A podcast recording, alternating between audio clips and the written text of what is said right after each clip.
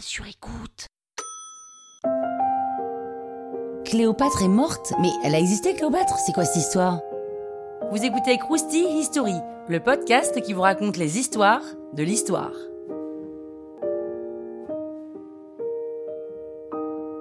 Cléopâtre, déjà, c'est la reine d'Égypte antique. C'est la maîtresse de César, avec qui elle a un fils, Césarion, en toute simplicité.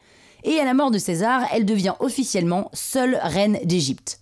Pendant ce temps, les généraux de César, qui forment le second triumvirat, se partagent l'Empire romain. Marc-Antoine obtient le côté oriental et il veut reprendre un projet de César avant sa mort, combattre une ethnie d'Iran qui s'appelle les Parthes.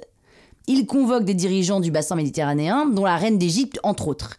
Il flash totalement sur Cléopâtre et de là commence une liaison qui durera dix ans.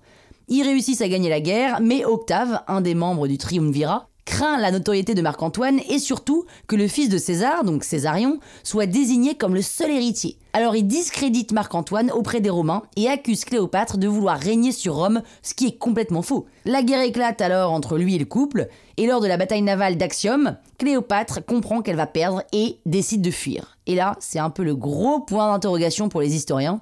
On connaît très mal la fin de son règne. Vers moins 30, Octave arrive à Alexandrie et il fait croire à Marc-Antoine que Cléopâtre est morte.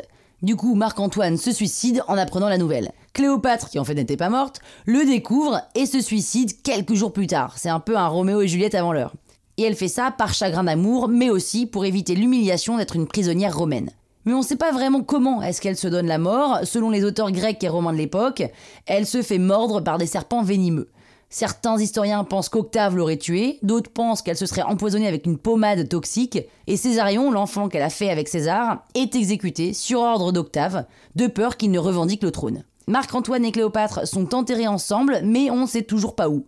Ce serait quand même une découverte archéologique énorme, vous imaginez? Oh, on a retrouvé les corps de Cléopâtre et de Marc-Antoine à la fin de la guerre, Octave sort victorieux et devient l'empereur Auguste. D'ailleurs, on en parle dans un autre épisode de Krusty History.